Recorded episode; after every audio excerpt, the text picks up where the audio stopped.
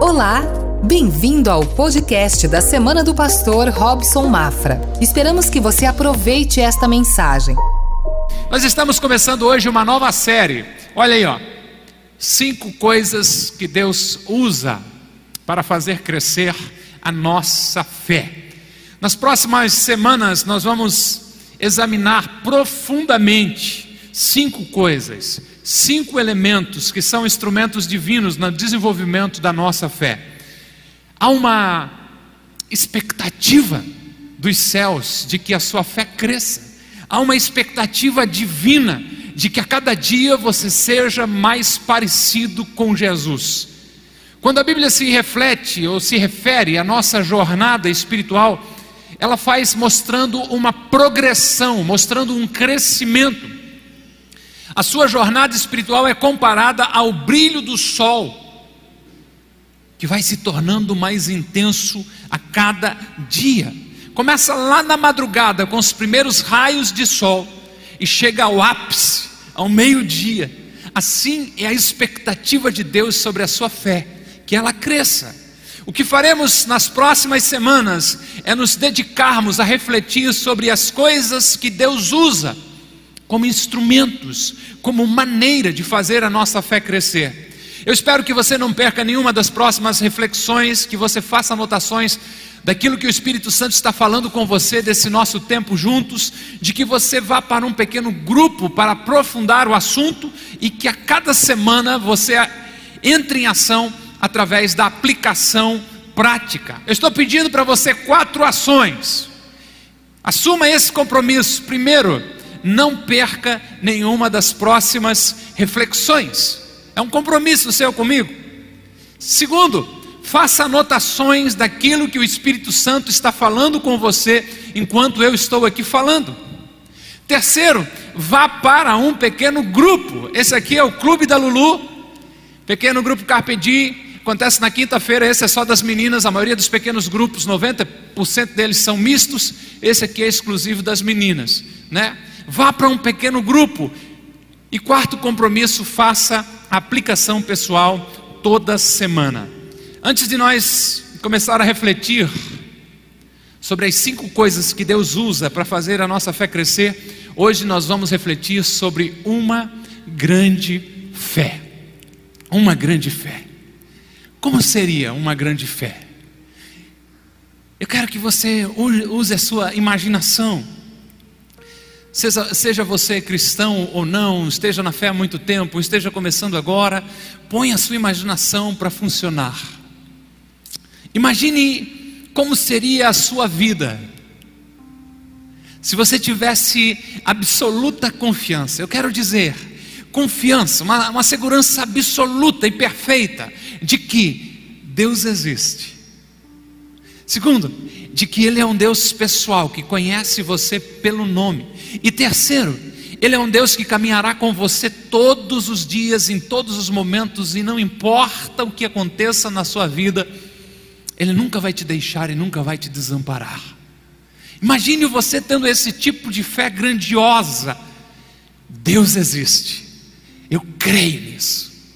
Deus me conhece, sabe que eu estou aqui no prédio da família com ágape, sabe como foi o meu dia, sabe que o meu nome é Robson, sabe como estão os meus sentimentos, Deus me conhece.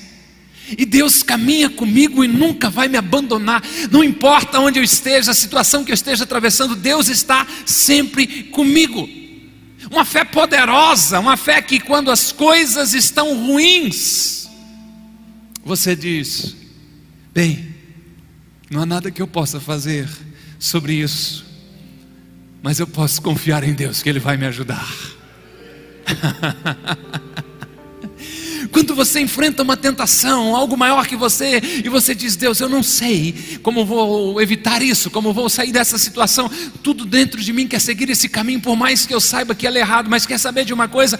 Eu tenho uma fé absoluta no Senhor, eu tenho uma fé perfeita de que o Senhor é maior do que qualquer tentação. Eu simplesmente vou confiar em Ti. Quando algo bom acontece, tipo você ter muito mais do que precisa, você diz: Deus, eu acredito que o Senhor me deu isso.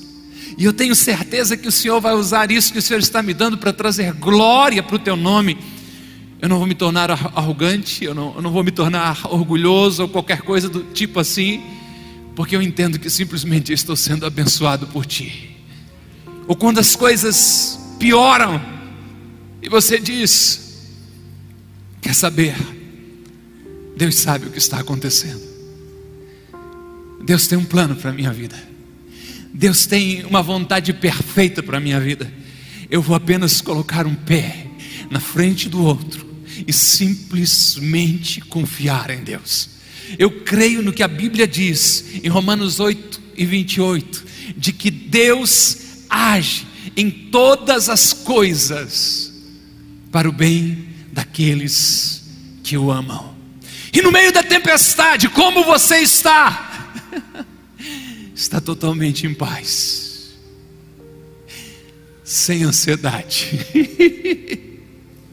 simplesmente confiando no Senhor. Uma grande fé. Não importa o que aconteça, você simplesmente confia em Deus. Imagine viver sem a preocupação com o futuro dos filhos, viver sem medo sobre o casamento, viver sem preocupação com as suas finanças. Eu sei que não vai ser tudo do seu jeito, é lógico que não vai, mas simplesmente você tem uma fé poderosa de que Deus está trabalhando em você, trabalhando com você, através de você, cuidando de você. Imagine um tipo de fé assim.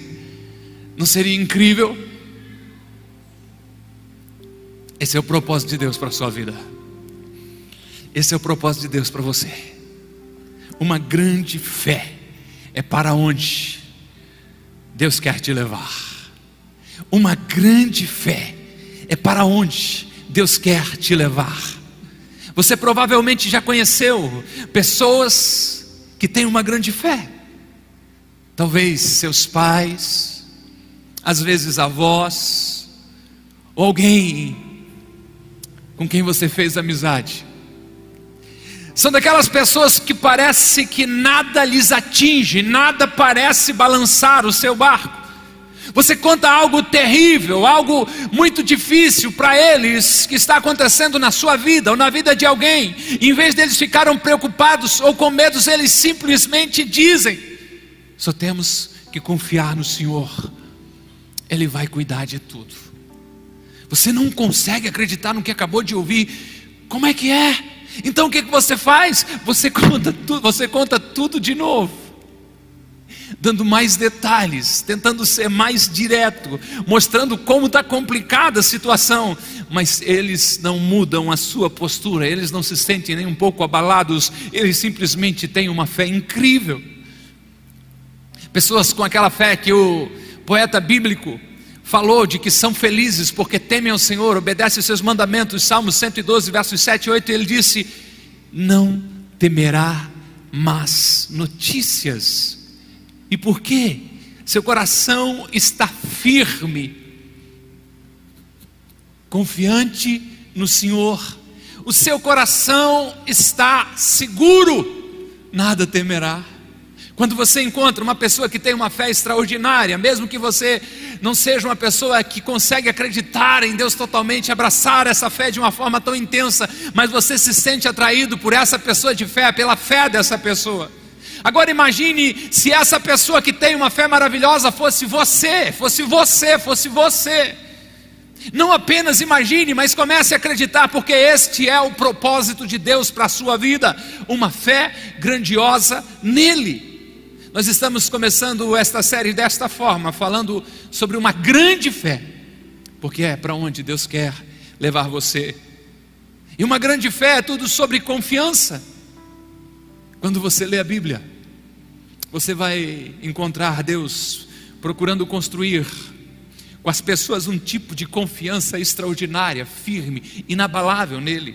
O grande problema da humanidade começou por falta de confiança em Deus no jardim, lá no início da história humana, quando houve a separação entre homem e Deus, não foi simplesmente uma questão de desobediência, não foi porque Deus tinha dado a Adão e Eva uma lista de coisas para obedecer e eles fizeram três de quatro obrigações e por isso deu errado, não. O que quebrou o relacionamento de Deus com o homem ou do homem com Deus foi a decisão do homem de não confiar em Deus. O homem acreditou de que Deus estava negando algo bom para ele. A ordem de Deus para Adão e Eva foi clara. Gênesis 2, versos 16 e 17, está escrito: Deus falando: coma livremente de qualquer árvore do jardim, mas não coma da árvore do conhecimento do bem e do mal, porque no dia que dela comer, certamente você morrerá. Pode comer de tudo, menos de uma árvore. Mas no dia em que a mulher encontrou a serpente, ela escolheu confiar na cobra ao invés do seu Criador. E a serpente disse à mulher: É lógico que vocês não vão morrer. Imagina, ah, capaz. Ah, ah, ah, ah. Pensa numa cobra peixeira. Ah, ah, tá tola que tu vai morrer? É, ah, ah. é lógico que não. Deus sabe que no dia que vocês comerem do fruto da árvore proibida, os olhos de vocês se abrirão e vocês serão como Deus, conhecedores do bem e do mal. Então o homem concluiu que Deus não estava sendo bom para ele e que Deus estava lhe negando o prazer de comer também daquele fruto.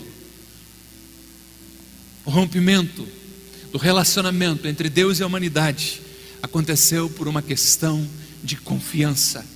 E Deus tem trabalhado nessa questão de confiança desde então. A vontade de Deus para a sua vida e não importa qual nível, qual estágio você está da caminhada da fé, o propósito de Deus para você é atrair você para um relacionamento construído em torno de uma confiança absoluta e perfeita nele. Anote aí, Deus quer que você realmente tenha uma grande fé nele, que você confie nele.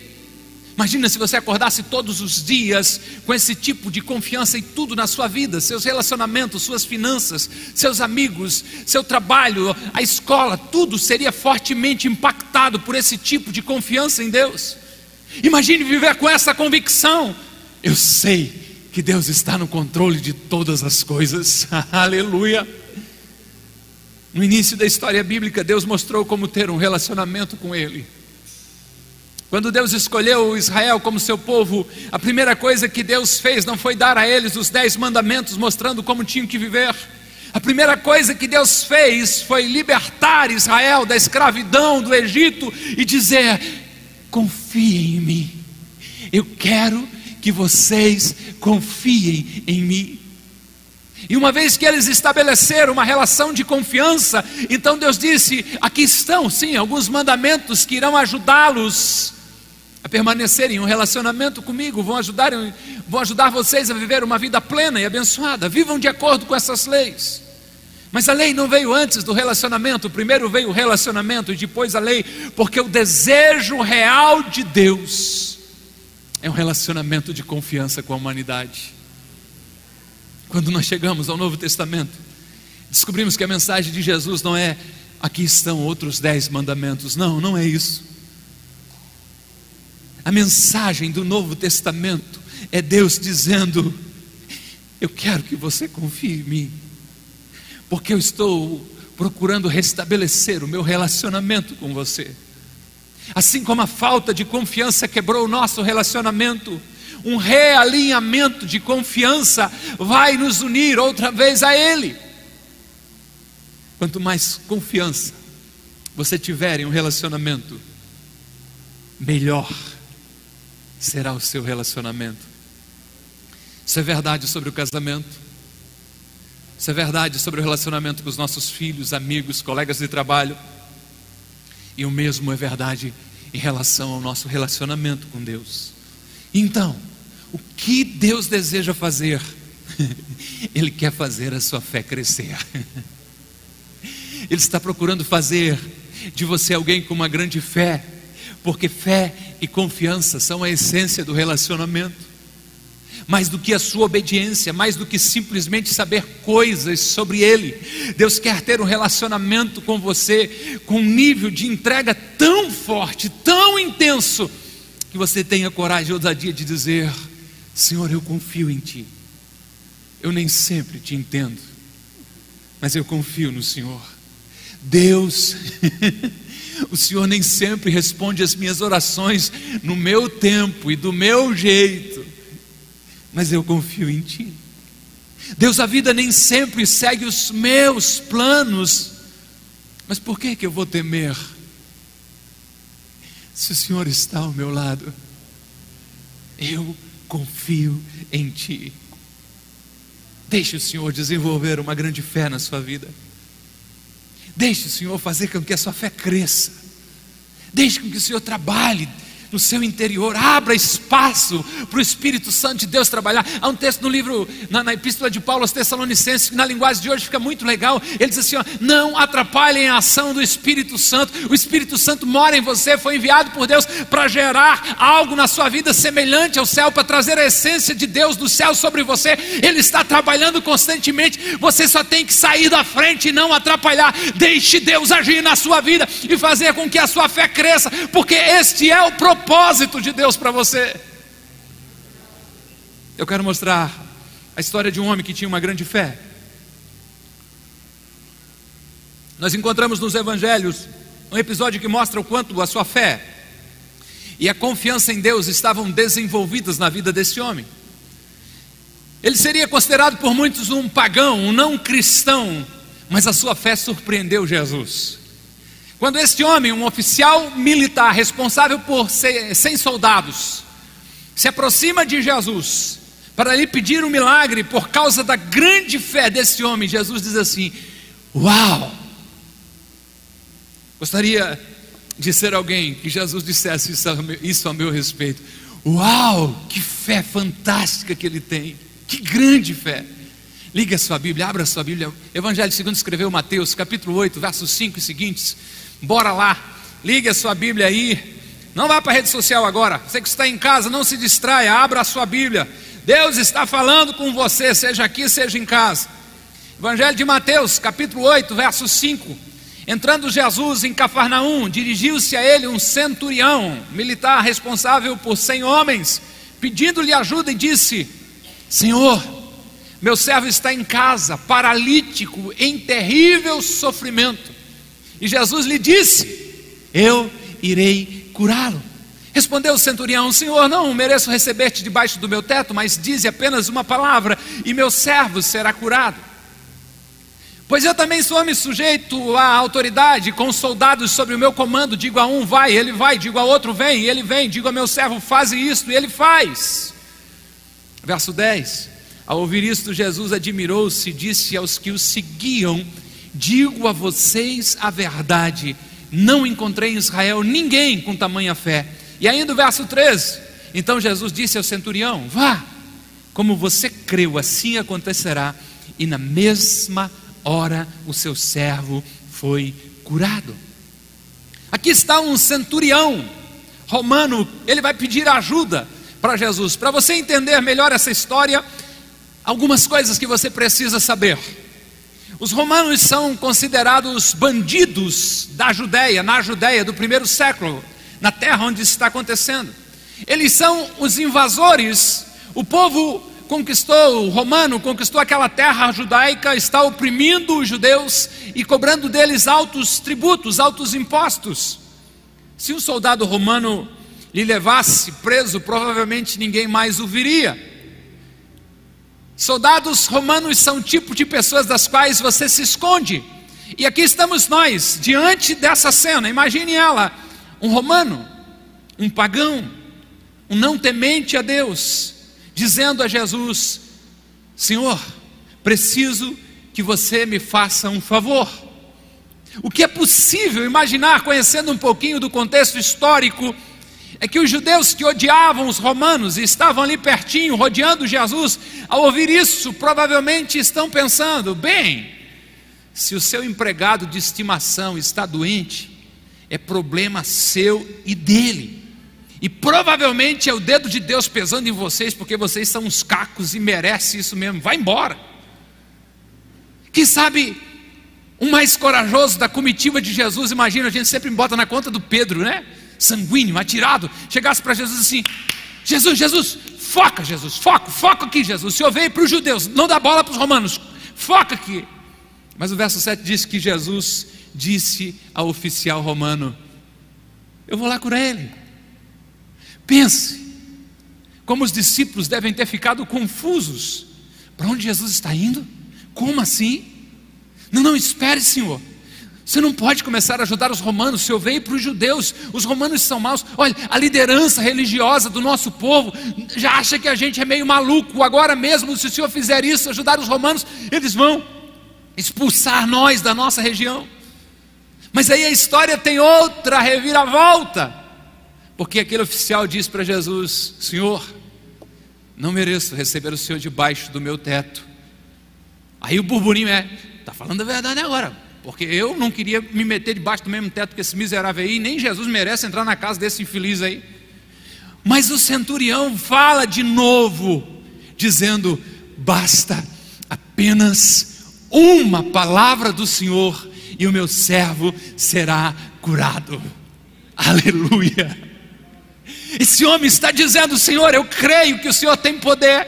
Eu posso não entender muito como o teu poder funciona, mas eu creio que daqui, da onde o Senhor está, o Senhor vai curar o meu servo que está lá em casa. E o silêncio reinou absoluto. A atenção de todas é capturada. Eles estão olhando com aquela cara de espanto.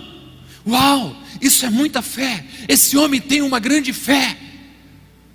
E no verso 10 de Mateus 8, o texto diz que ao ouvir isso, ao ouvir essa expressão, Jesus admirou-se e disse aos que o seguiam: Digo a vocês a verdade, não encontrei em Israel ninguém com tamanha fé.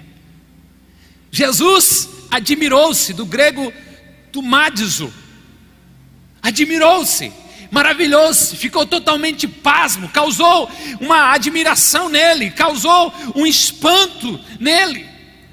Em outras palavras, quando Jesus ouviu o homem falar isso, Jesus fez o quê? Uau! Uau! Esta é a única vez que esta palavra é associada a Jesus em todo o Novo Testamento. E não está associada a um ato de obediência de alguém, mas sim a uma fé incrível de um homem que nem religioso era. Jesus devia estar pensando: Uau! Como eu gostaria que todos os cristãos fossem como este centurião romano. Pedro, Preste atenção, Mateus, acorda, Mateus. Você viu isso? Eu gostaria que vocês tivessem a fé desse centurião romano. Este homem está dizendo: Eu posso confiar no Senhor. Não precisa ir até a minha casa. Basta dizer uma palavra e o meu servo será curado. Jesus simplesmente diz ao homem: pode ir para sua casa, como você creu, vai exatamente acontecer assim. E o texto é lindo ao constatar de que na mesma hora o seu empregado foi curado. Você sabe o que moveu Jesus? Uma grande fé. Aqui está um homem que, pelo que imaginamos, ainda adora Zeus, não é Deus, é Zeus. Possivelmente não conhece os dez mandamentos, talvez nunca tenha estado no templo, mas ele reconheceu que Jesus estava conectado ao Criador da vida, ele reconheceu Jesus como alguém que tinha poder sobre as doenças e sobre a morte, e ele expressa a sua fé, a sua confiança em Jesus. E Jesus diz: Uau, é isso que eu tenho tentado dizer para vocês. É isso que eu venho tentando realizar. É por isso que eu vim, para que vocês, homens e mulheres, dissessem: Eu tenho absoluta confiança em Ti, Jesus. Para que me preocupar com qualquer coisa então? Se eu estou na presença de Jesus, Ele nem precisa ir na minha casa, basta dizer uma palavra.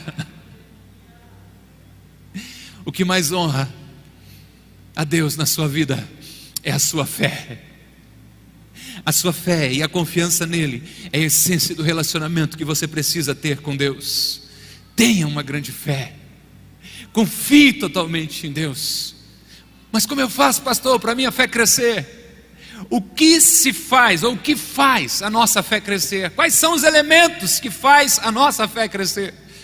A resposta não é uma lista de coisas para fazer, ó, oh, se você fizer simplesmente isso, a sua fé vai crescer, vai ser linda, vai ser maravilhosa. Nós vamos sim falar sobre cinco coisas, cinco elementos que Deus usa para fazer a nossa fé crescer. Não estão no versículo X da Bíblia, não. Nós encontramos amparo para eles em toda a palavra de Deus, mas não há uma lista exatamente como vamos falar aqui na Bíblia. Também não é uma lista fechada, tipo, vai acabar a série e você diz assim, pastor, você não falou um negócio, mas que na minha vida, uma sexta coisa, uma sétima coisa, e Deus usou poderosamente, e a minha fé saiu mais forte ainda. Ok, que bom para você. Mas nós vamos compartilhar, eu quero mostrar rapidamente para você o que vem pelas próximas semanas. E eu concluo para nós estarmos orando juntos. O que faz a nossa fé crescer? Primeiro, tema da semana que vem: ensino prático e aplicar no seu dia a dia aquilo que você ouve na celebração, no pequeno grupo, em que você lê na Bíblia. Aquilo que você lê no devocional, você pega e aplica na sua vida. Quando alguém fala da sua jornada de fé, parte da sua história é assim, então, alguém me convidou para vir na celebração e eu comecei a ouvir coisas. E as reflexões que eu ia ouvindo, eu comecei a anotar e comecei a colocar em prática na minha vida. Então me convidaram para ir no pequeno grupo e foram me ajudando a colocar em prática aquilo que eu ia ouvindo e aprendendo. Em algum lugar, ao longo do caminho, alguém expôs a palavra de Deus e desafiou você a colocar em prática.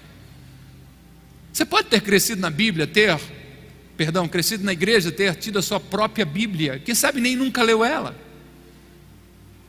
Ou mesmo a leu, mas não a praticou porque não imaginou que fosse algo tão pessoal para você. Mas então há aquele momento chave na vida em que você é exposto à palavra de Deus e o que acontece é um uau! Eu não sabia que Deus falava tão diretamente comigo, eu não sabia que era tão prático assim. É isso, é para fazer desse jeito, é para amar assim mesmo, é para agir assim mesmo. E você começa a praticar as instruções da palavra de Deus. O que faz a nossa fé crescer, o que Deus usa para fazer a nossa fé crescer. Segundo, relacionamentos providenciais. Quando alguém conta a sua história de fé, ele vai dizer em algum momento: então eu conheci uma pessoa. Então nós conhecemos um casal de amigos cristãos. Então Deus de repente começou a usar o meu chefe, que veio até mim, o meu empregado, e começou a falar sobre a fé e começou a me ajudar a encontrar um caminho, a encontrar uma resposta. Ao longo do caminho, uma das coisas que Deus usa de uma forma poderosa para aumentar a nossa fé são as pessoas. Quando você olha para trás na sua jornada, muitas vezes pode ver claramente, às vezes até mesmo anos depois, como alguém foi providencial. Foi Deus quem colocou eles na sua história. Deus colocou em sua vida por uma razão. As pessoas do pequeno grupo, um amigo do trabalho, um amigo cristão lá do ferino. Não sei nem por que eu entrei naquele ferino, mas no primeiro dia, no vestiário, o cara começou a falar comigo, disse assim: Eu vi que estás meio triste, como é que você está? Um relacionamento providencial que Deus colocou no seu caminho não é apenas uma amizade, é algo poderoso feito pela mão de Deus. Deus usa para fazer a nossa fé crescer. Terceiro, disciplinas particulares. Essa é aquela parte da vida em que alguém lhe ensinou a passar um tempo sozinho com Deus. Você precisa separar um tempinho, ler algo da Bíblia e conversar com Deus. Mas como é que é? Como se fosse seu amigo. Alguém incentivou você a orar regularmente? Quem sabe deu uma Bíblia, baixou o aplicativo no seu celular, comprou um devocional, encorajou você a abrir a Bíblia e praticar a Bíblia, aquilo que você ia entendendo, alguém ajudou você, alguém te desafiou a doar com regularidade, te ensinou como jejuar. Essas são as disciplinas particulares que depois de aprender você começa a fazer sozinho. E por meio dessas disciplinas, Deus começa a fazer algo poderoso no seu coração e a sua fé começa a crescer no Senhor. Quarto, o que faz a nossa fé crescer? Ministério pessoal, voluntariado dentro da família da fé. Geralmente parte da história de todos nós, de uma jornada de fé, é que alguém chegou para nós, a gente conta assim, e me pediram para ensinar. Me chamaram para ser o auxiliar do pequeno grupo, me chamaram para ser voluntário, me inscreveram em uma viagem missionária para fazer o Natal missionária lá na Conchichina, numa cidade pequena, para ajudar as crianças pobres. E eu disse sim. Então, esses são aqueles momentos em que você é levado ao serviço para servir outras pessoas em nome de Jesus, mesmo que esteja com medo. Geralmente, quando chegarmos aqui, eu quero contar um pouco da minha história. A gente vai se sentir desqualificados, vai se sentir perdido, ficamos com tanto medo que a gente se torna tão dependente de Deus. A gente começa a pedir a ajuda de Deus, imaginando: será que Ele vai conseguir me usar com tantas limitações? Será que sou eu mesmo? Será que não é raro? Será que eu estou no lugar certo? Você passa por esses momentos e de repente você olha para trás e percebe: sua fé está maior. Por causa do que Deus fez em você, por causa daquilo que Deus fez através de você, porque você se tornou tão dependente de Deus para cumprir o seu chamado. O que faz a nossa fé crescer? Circunstâncias cruciais. Quando alguém conta a sua história, algo grandioso aconteceu na sua vida e aumentou a sua fé de uma forma significativa. É alguém que morreu, é alguém que ficou doente, é um relacionamento que foi quebrado, é um filho que ficou doente. Tem as coisas boas, chegou um filho, se casou, trocou de cidade. Quando as pessoas contam a sua história de fé, muitas vezes uma circunstância crucial que marcou a sua vida às vezes vai ser ruim, outras vezes são boas, mas em todas elas o que a gente percebe é que Deus usa circunstâncias cruciais para fortalecer a nossa fé. Deus pega de um momento que parece tão difícil, estamos desconfortáveis e usa aquilo como instrumento de fortalecimento, de crescimento da nossa fé. Atenção, não estou falando de uma lista de coisas que Deus usa para fazer a nossa fé crescer, que seja fechada, exclusiva, que você pode fazer por sua própria força, até porque você não pode sair daqui e criar uma circunstância crucial. Não dá sair daqui e criar uma amizade, um relacionamento providencial. Mas essas são coisas para as quais você olha para trás e percebe como Deus usou para fazer a sua fé crescer. Mas por que é importante conhecer essa lista? Porque se você é pai, se você é mãe, você começa a incentivar seus filhos a se expor em ambientes como esse. Se você é um cristão, você começa a procurar ambientes como esse para estar conectados, para estar ligado a essas pessoas. Quando você se dá conta de que alguém está convidando você, pedindo você para ajudar, e você pensa: não, não, não, eu não quero mais um compromisso, não, eu não quero mais uma responsabilidade, não quero cuidar de gente, toda semana é treinamento pastoral de líder, é celebração, não, não, eu não quero. Então você se lembra que Deus usa coisas assim para aumentar a sua fé. Quando você perde seu emprego, seu filho chega com notícias que não são agradáveis, o exame que você recebeu não é bom, então você se lembra. Deus usa circunstâncias cruciais, momentos difíceis para tornar a minha fé maior. Isso não tira a sua dor, mas lembra de que Deus vai usar qualquer circunstância para o seu bem.